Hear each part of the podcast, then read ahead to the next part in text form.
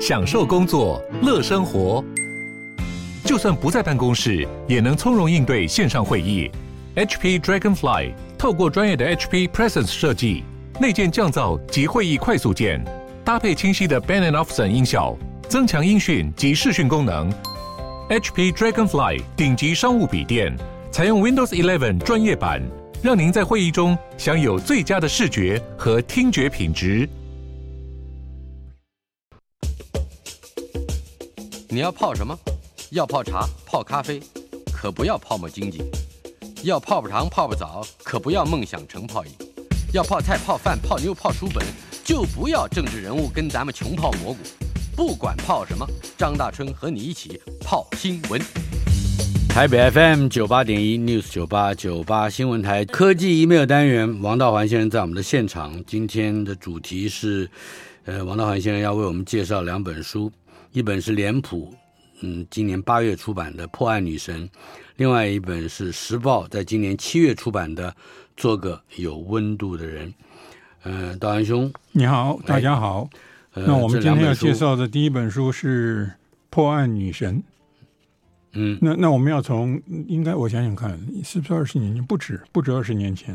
事实上，从大概一九八零年代末开始，呃，美美国的通俗小说。嗯哼，就呃出现了一些新的主题，呃，嗯、譬如说像女法医系列，就是在那个时候呃这个出现的。嗯、我我我一刚开始非常着迷，那一直到一九九零年代，我大概呃前后读了至少十几本女法医的系列。嗯，也就是说以犯罪侦防技术嗯为呃这这个主题的这个这个呃犯罪小说。那然后到了九零年代开始就出现了以以犯罪侦防技术为主题的呃电视影集。嗯，那我当年我最最喜欢看的，我立刻就可以举出两部。OK，那、那第一部就是《犯罪心理》，或是或者又把它翻翻译成《犯罪追凶》。嗯哼，它总共有十五个是这个十五季，我、哦、我我想还不止十五季，意思它是到二零二零才结束的。嗯，那是二零零五，我前面十季我都有那个呃录影带。嗯，OK，对，不都有光碟了。啊哈，呃，那这个呃，然后另外一个我也非常喜欢的呃电视影集，呃叫做。法网游龙，我也不知道为什么要翻译成法网游龙。它的英文比较呃，英文名字比较简单，就是法律与秩序 （Law and Order）。对，那法网游龙它呃呃，事实上慢慢慢慢，由于大概是因为受欢迎的缘故，所以它有分身。呃，其中一个分身是我最喜欢的，那那个呃就是特案组，呃就是 FVU，是专门侦查。这个性犯罪事件的，嗯，那它是从一九九九年开始播，是现在仍然在播哦。第二十四季这一个月月底应该是二十几号吧，嗯哼，就要开播了。OK，FVU，对，这、呃、这个都是我当年非常着迷的呃影集啊。所以总而言之一句话就是，这一些呃过去过去超过二十年来呃非常受欢迎的电视犯罪影集，使一般大众啊。接触到呃这个犯罪侦防、犯罪调查的新技术以及新的概念，嗯，那你譬如说呃见识科学啊、被害者学啊，嗯、还有犯罪剖绘，我相信现在大家都解剖的剖，对，绘画的绘，我相信大家都已经开始接受这些新词儿了。嗯哼，那有呃那这个呃今天我们要介绍的呃呃这个破案女神，嗯，就跟就跟。呃，犯罪剖剖绘这一门技术或这一门学问有直接的关系。嗯哼，OK。那我刚在我刚刚所说的两部电视影集里面，就是《犯罪心理》啊，《法网游龙》啦，呃，参与犯罪调查的主角，嗯，主要是专家，是他们既是警察，但是也有各有特别的专长。那不一定是来自传统的警察体系。是。那在故事里边啊，出勤。呃，这个呃，侦查犯罪的专家最常提到的单位就是美国 FBI 的行为科学组啊，BSU。那《破案女神》这一本书啊，可以说就是美国 FBI 行为科学组的历史。嗯，由当年的创始人之一，也就是我们这本书的作者女神现身说法。啊，从一九七零年代开始说起，你想想看，现在已经半个世纪了。嗯，已经半个世纪了。那作者呃布吉斯，呃他的 first name 他的呃名字就叫 Anne，嗯安。那呃他今年已经高龄八十六了。嗯呃，那他有两个身份，是那一个是大学教授，呃一个是 FBI 的顾问。那首先呢，作者是护理专业出身。嗯哼，呃，一九七零年代受过精神医学训练，得到博士学位，然后开创了性犯罪受害人的精神护理学。我相我相信大家都没有听说过吧？嗯，就这这在一九七零年代就已经出现了。是那那然后他才受邀，呃，协助 FBI 建立行为科学组，也就是 BSU。BSU，嗯哼，那这本书记录了他协助建立。呃，FBI 行为科学组的过程，以及遭遇的挑战，以及成就，他举了好几个看这个案例来说明。嗯、那像我这样本来就对犯罪心理、心理追凶啊之类的电视剧着迷的人啊，对这本书就感到特特别的亲切与好奇。嗯，那读完之后也特别满足。那就是因为啊，电视剧为了戏剧效果。与时间的压力，你想想看，美国的电视剧，嗯呃，通常大概一集只有四十几分钟，嗯哼，那所以呃有这个时间的压力在，那所以压缩了分辨有用资讯与杂讯的过程，嗯哼，呃，因而过度简化理性的分析。那我经常提醒上课的同学与朋友啊。那一些电视剧里，其实有许多想当然耳的一厢情愿。嗯，那另一方面，对一般人阅读这一本书啊，当然会开卷开卷有益了。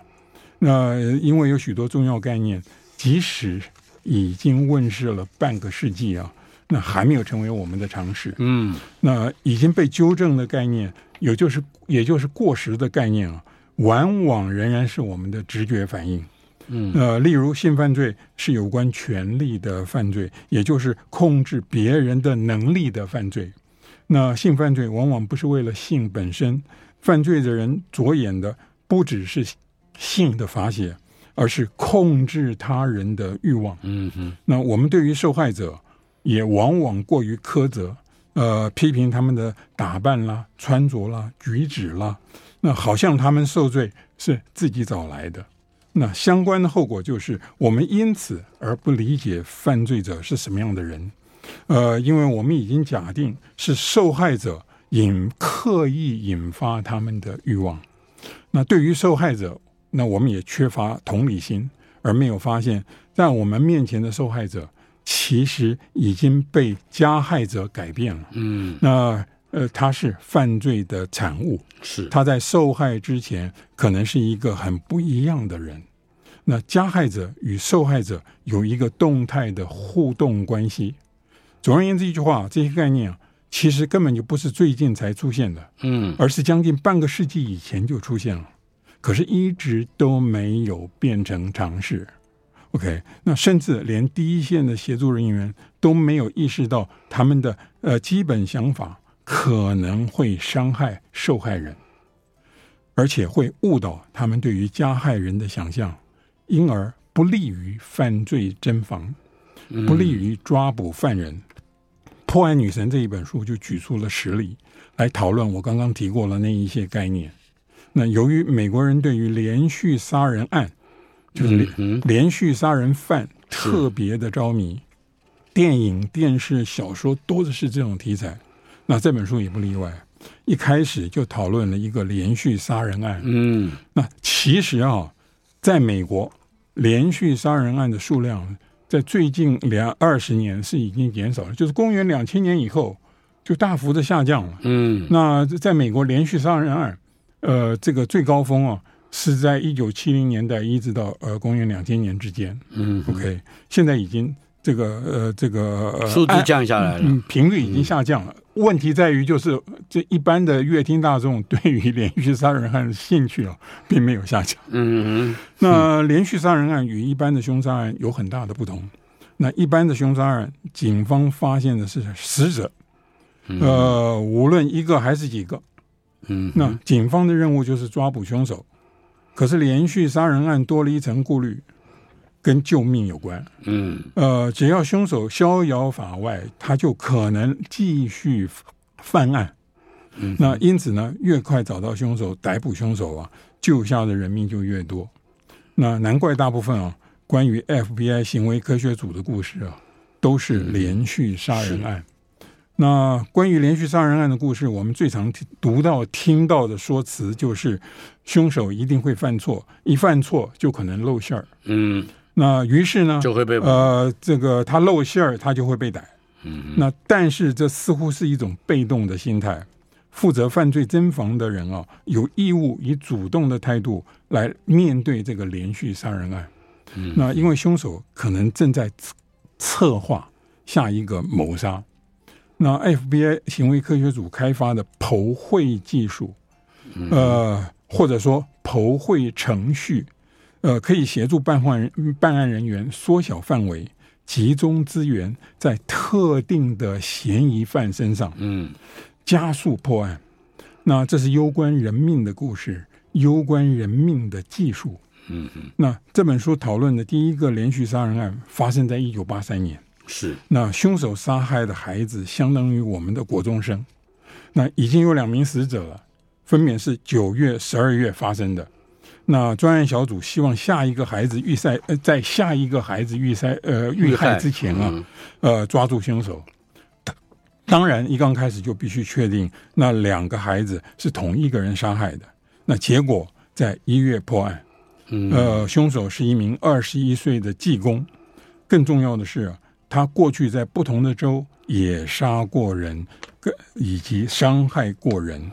这是 FBI 行为科学组第一个实战案例。嗯，那是一九八三。那作者在一九七八年接受邀请参与了行为科学组，一开始只是透过访谈访谈的方法去研究关在。监狱里的连续杀人犯，目的在了解连续杀人犯。经过分析后，对于连续杀人犯有越来越多的理解。这样做目的在协助破案。嗯，呃，不只是为了学救式的兴趣，呃，最终目的是破案救人。一九八三年秋冬的那个案子，是第一次实际应用过去几年累积的资讯。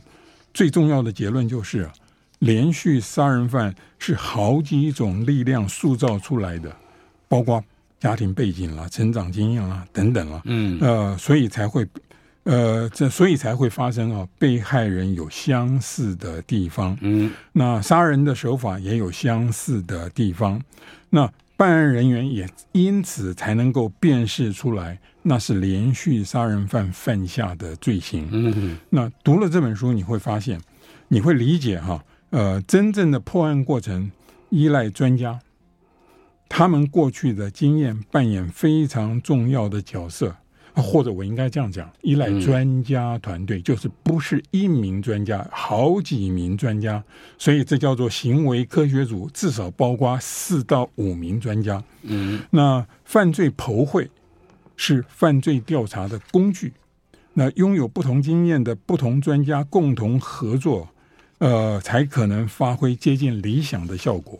嗯，那这本书介绍了 FBI 行为科学组的早期重要成就，呃，早期的重要成员了。是，那其呃，总共有四个人，他们没有一位，这是最有趣的地方，他们没有一位受过专业的心理学、精神医学的训练，只有我们这本书的作者。嗯，呃，那可是这四个人啊。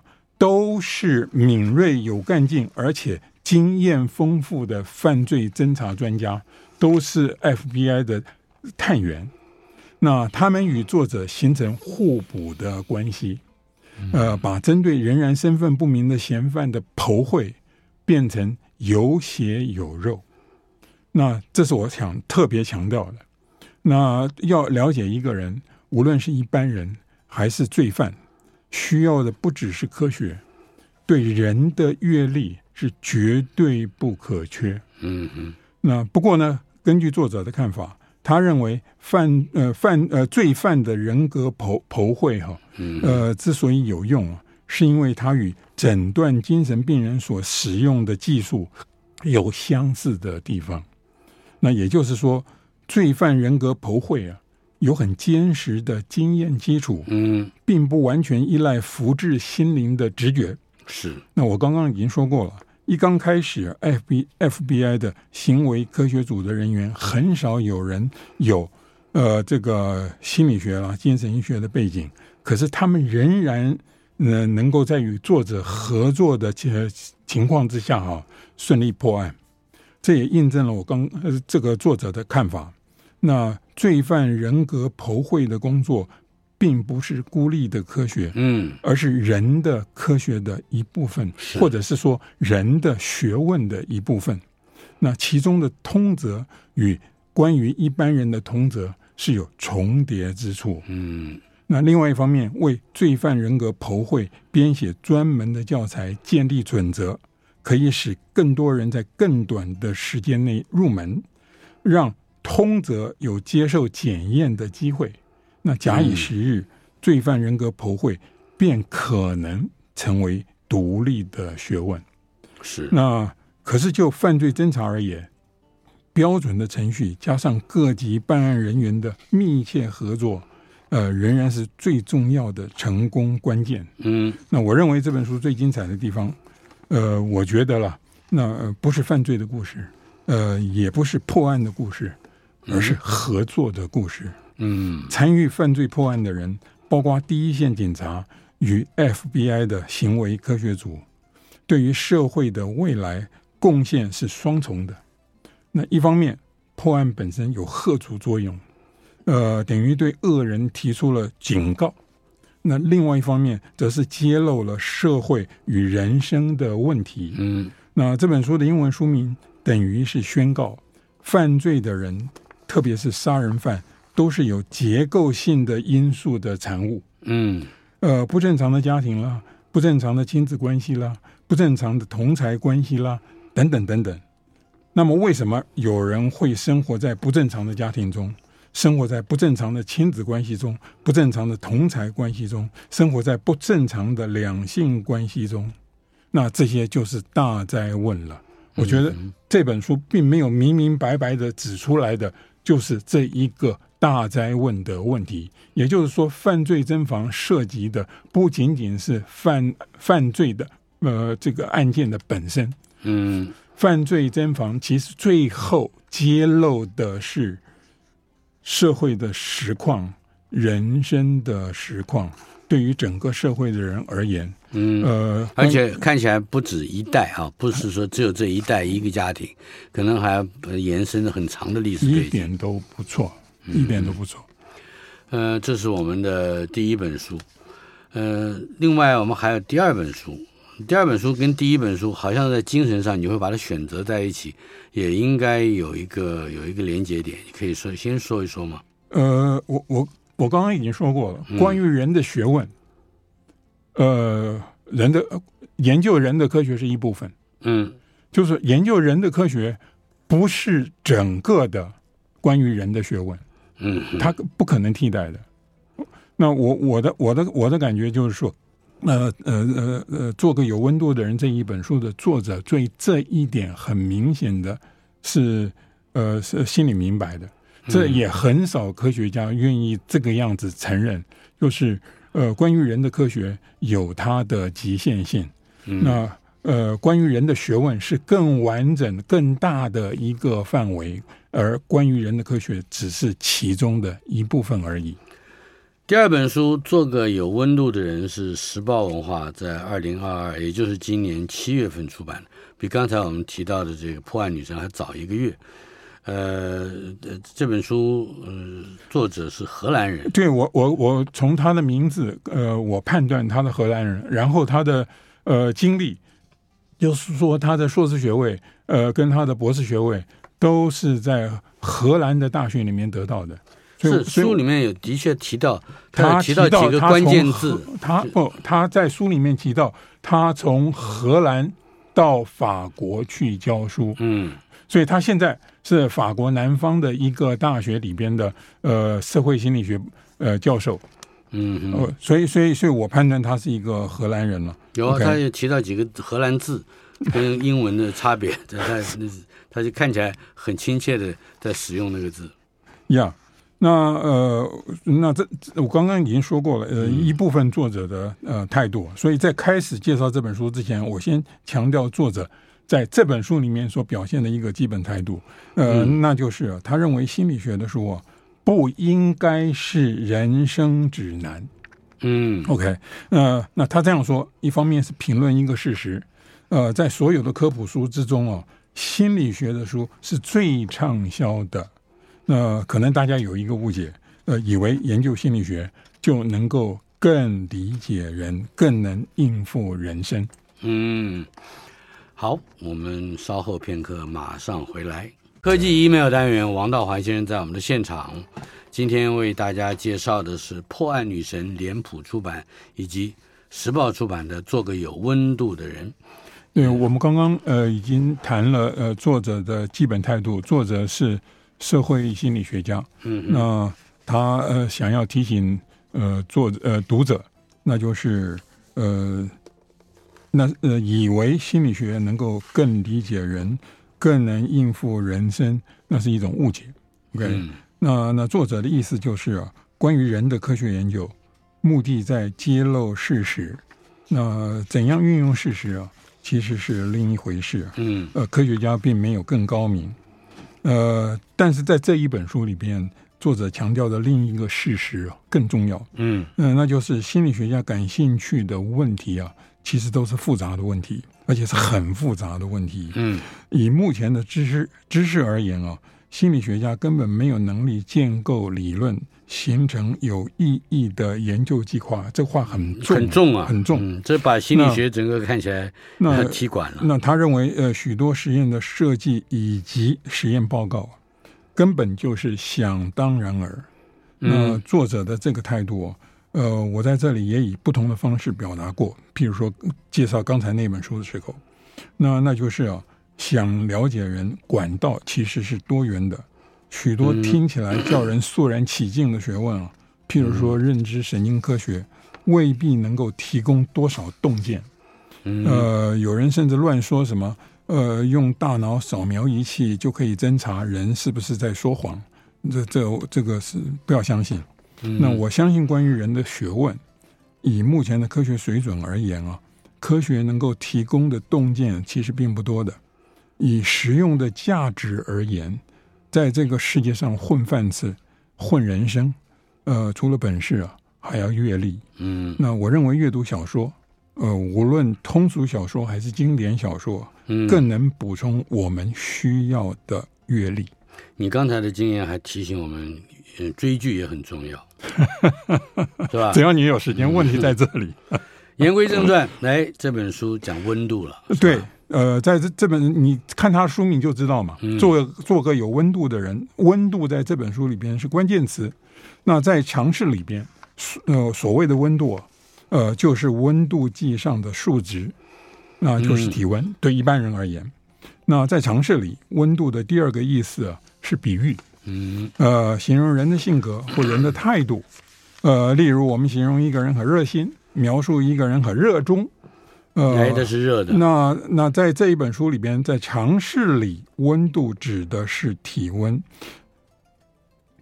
动物的体温，嗯，以及调节体温的机制，这个就是生物学了。嗯、是。那首先我们必须要知道的，呃，对于动物，包括人在内啊，体温是攸关生死的大，呃，攸关生死的大事，嗯、因为生命就是一连串与一大群化学反应的集合。而化学反应与温度直接的相关，我们在初中就学过。呃，化学反应的速率与温度成正比，那维持适当的体温才能够维持生命。那维持适当体温的重要性，仅次于获得氧气。嗯，呃，然后才是水跟食物。呃，不过水跟食物虽然是必要的，呃，但是就迫切性而言啊。呃，是比不上维持适当的体温的重要。嗯嗯，大家都知道，呃，就生产体温的方式而言，动物可以分成两种。呃呃，大家大家都是很熟悉，随口就可以说的，那就是呃冷血动物与温血动物。嗯哼。不过作者提醒我们，现在动物学界科学家已经放弃传统的冷血、温血的说辞，这个词呃基本上在科学上呃大部分学者都放弃了，呃而转而使用另外两个词，一个是内温，一个是外温。那有一些动物是内温动物，有一些呃动物是外温动物。是脊椎动物至少可以分成两大类，一类是内温动物，一类是外温动物。嗯哼，那呃内温与外温是从维持体温的热源来说的。嗯哼，那我们人类是内温动物，那哺乳类、鸟类都是。那维持体温的热量来自身体的内部。嗯，好像身体之内有一个暖炉一样。那外温动物，呃，它的热源是在身体之外。嗯，譬如说阳光。是。那维持体温的机制导致了极为重要的后果。内温动物身体内的暖炉，它不必须要不断的添加燃料，但是它们能够在更广大的土地上与更多样的环境中活动。呃，不断添加燃料，也就是不断的觅食跟进食，嗯，使他们必须要主动的觅食跟进食。因此呢，内温动物过着比较动呃动态的生活，嗯，那相对来说，外温呃外温动物的生活范围啊，比较受制于环境，因为它的热源在环境之中，那适于生活的栖境啊。也比较有限，因此啊，这个外温动物它们的嗯分布是并不很广的，那它们需要的能量相对比较少，呃，因为没有不断添加燃料的需求，嗯，呃，它们能不吃不喝不动很长一段时间，是，呃，因此它们主要的狩猎策略啊是埋伏、守株待兔啊，嗯，那这叫做不是敌之不来啊，是吾有以待之，嗯。内温动物就不可能那样了。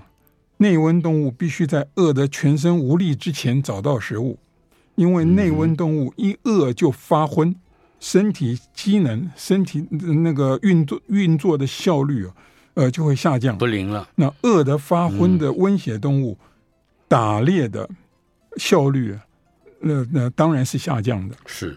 于是有一些内温动物演化出社会生活。呃，期望借助同伴的协助，让自己活得容易一点。嗯，那科学家发明了一个名词，呃，叫做社会资本，呃，嗯、指的就是在日常生活中自己可以依赖的同伴，那或者必要时可能会帮助自己的同伴，或者身边任何呃可以依赖的同伴。是，那社会资本，呃，雄厚的内温动物。运用能量就不必谨小慎微，可以大方一点，嗯、热量大放送，举止热情，体温也比较高。是，要是身边没有，呃，或者是很少接纳自己的同伴，也就是社会资源贫乏的话，嗯，那就得不到外援，一切要靠自己。那个时候就必须要尽可能的节约能源，体温也会比较低，维持较低的体温。嗯心一凉，体温就低了。你们文学家不就是这样写的吗？那心里泛起寒意，意思不应该，呃，只是讲心理的温度，身体的温度也会降低的。嗯、那本书主题的一个表述方式啊，那就是、啊、体温反映社会成本的量，嗯，或者多或者少，是社会温暖依赖身体的温暖。那作者举出了两个例子来说明，呃，社会资本与身体保暖的紧密关系。是一个是人类的例子，呃，一个是南极的企鹅。那先说人类的例子吧，一一说你就懂。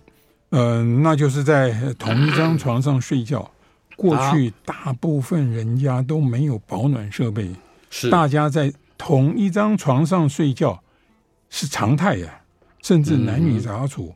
身体左右都可能是陌生人，呃，目的就是相互取暖。以前有个名词嘛，叫“长枕大被”，枕头很长，哦是五六个兄弟在一块，唐玄宗就是长枕大被。OK，嗯，那呃，所以这个关于人的例子我们很容易懂了。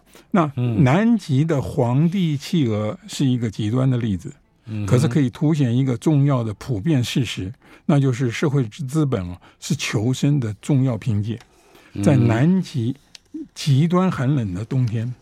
企鹅老爸负责孵卵，孵卵的温度必须维持摄氏三十六度，可是，在那里的气温可能低到摄氏零下四十五度，嗯，而且孵卵要折腾整整两个月，是，呃，所以，所以企鹅是温血动物，是，呃，也就是外呃内温动物，内温动物。那在天寒地冻的地方，鳄鱼老爸凭什么熬过那么长的孵化期？嗯，那当然，他们在下种之前，现在体内就累积了大量的脂肪。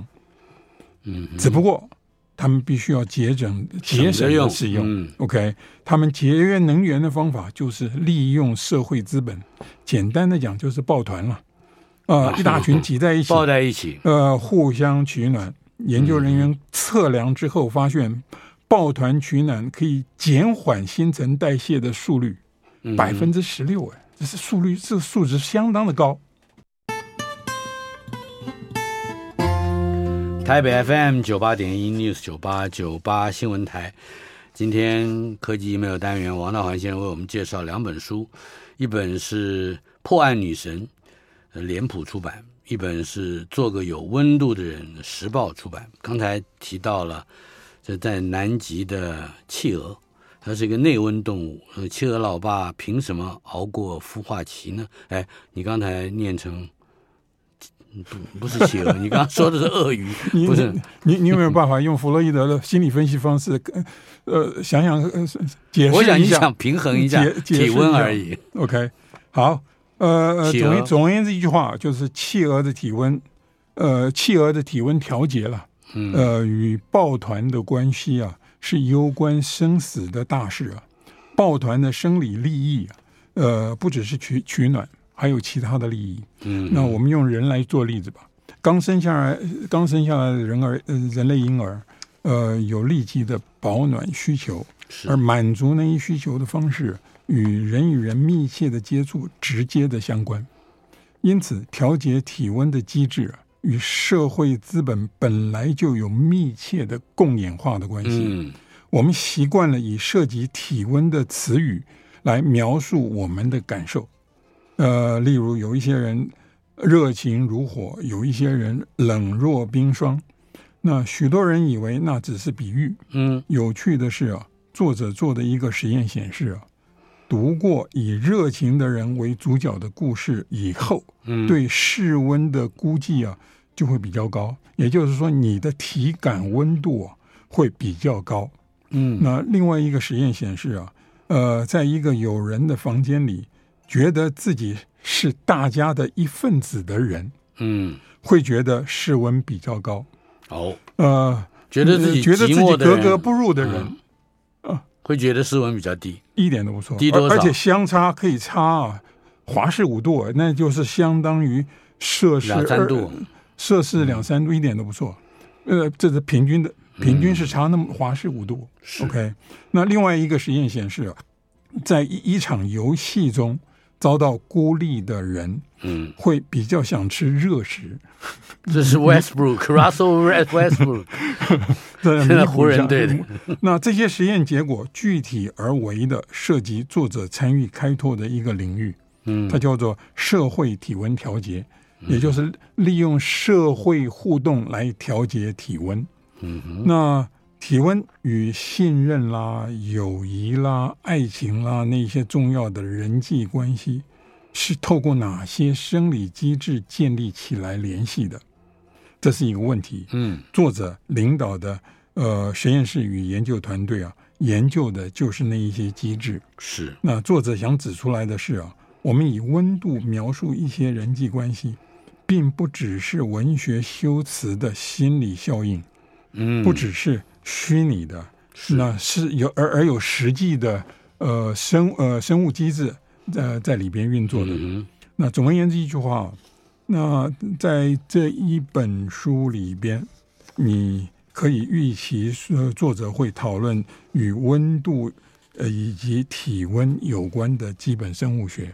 嗯，那呃，例如我们刚刚说过的外温动物呃跟内温动物的分别，我们现在已经呃不再叫冷血动物和温血动物了。嗯，那在生命史上，外温动物先演化出来，这是一个事实。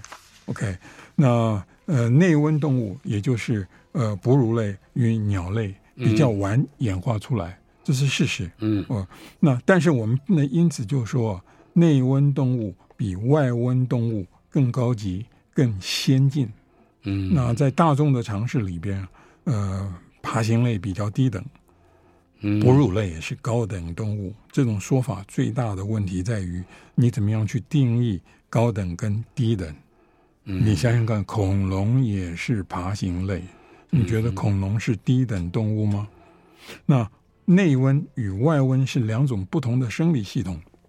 那对于动物的生存跟生殖而言啊，呃，是有系系统性的影响的，各有利弊，很难用一个标准来衡量，所以就不能够以同一个标准来衡量的东西啊，嗯，你就没有办法分他们的高下低等。OK，那作者在这本书大力阐释的一个概念，刚刚说过了，就是社会体温调节。那体温调节是最基本的生命机制。最根本的理由，我们也说过了，与直接相关的化学反应是受温度调控的。嗯，因此我们必须要维持适当的体温，才能够活着，而且是有活力的活着，不是奄奄一息的活着。呃，调控体温是攸关生死的大事。作者举出大量事实跟实验，呃，指出来动物调节体温的机制有一个。过去受到的注意并不多，呃，那就是社会行为。社会行为来调节它的体温。对，那一群人聚在一起，嗯、一大群企鹅聚在一起，都能以更少的能量维持更高的体温。嗯，动物调节体温的重要手段是改变行为，而群聚挤在一起，呃，是很有效的调节体温的方式。那这本书的主题“社会调温机制”，指社会互动产生的调节体温的效果。那维持体温需要能量，社会互动可以降低维持体温所必须花费的能量。嗯，那说的更明白一点，就是利用社会来降低个体的生存成本。嗯嗯。呃，作者平还借着心理学的依附理论呢。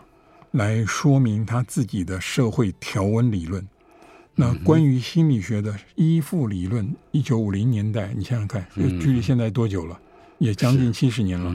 那一九五零年代有一个非常著名的实验，那没学过心理学的人也知道，那就是啊，呃，猴子的母亲，呃，猴子的亲子依附实验。嗯，那对照组是一出生就跟母亲保持亲密关系的猴子。那实验组有两个，呃，一个是把母亲换成一个蒙上布套的铁丝模型，嗯，一个是把母亲换成同样的铁丝模型，只是布套是温热的，嗯，结果实验组的小猴子长大以后都有社交障碍，嗯，呃，只是与温热布套在一起的小猴子比较不那么严重而已，嗯，那这个著名的实验呢，作者呃认为。在其中发生作用的是啊，猴子早已演化出来的社会调温机制。嗯，那母亲提供的呃这个温暖是亲情的基础。小猴子渴望温暖的母亲，温暖指的是身体。出生的猴子体温调节机制其实是还不健全的，是非常依赖母亲供应的体温。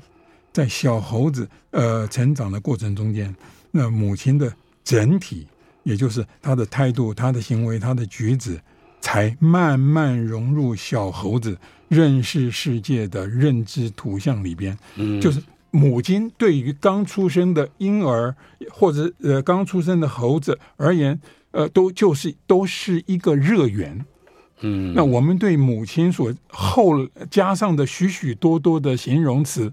包括呃那首歌曲叫《母亲像月亮一样》，嗯，都是在这一个过程，就是在出生的婴儿、出生的小猴子成长的过程之中，慢慢慢慢的渗透到呃人。或者是猴子的心里面去的，嗯嗯、那成为呃人跟猴子呃认识这个世界的世界这个图像的一部分，或是模型的一部分。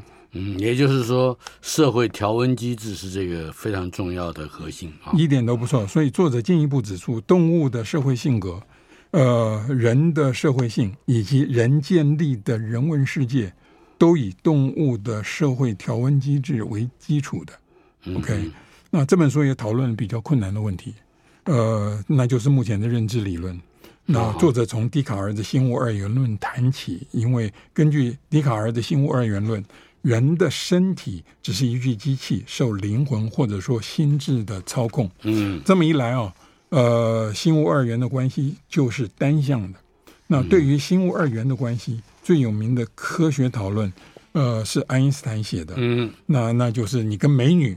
呃，对坐一小时，觉得只过了一分钟。是，呃，你你要是这个坐在火炉上，那一分钟你都觉得是一个小时。不过，不过，作者指出来，其实心与物在他的看法里边，呃呃，是双向的。嗯，就是心情也可以改变身体的感受，这一点最重要。是，做个有温度的人。谢谢。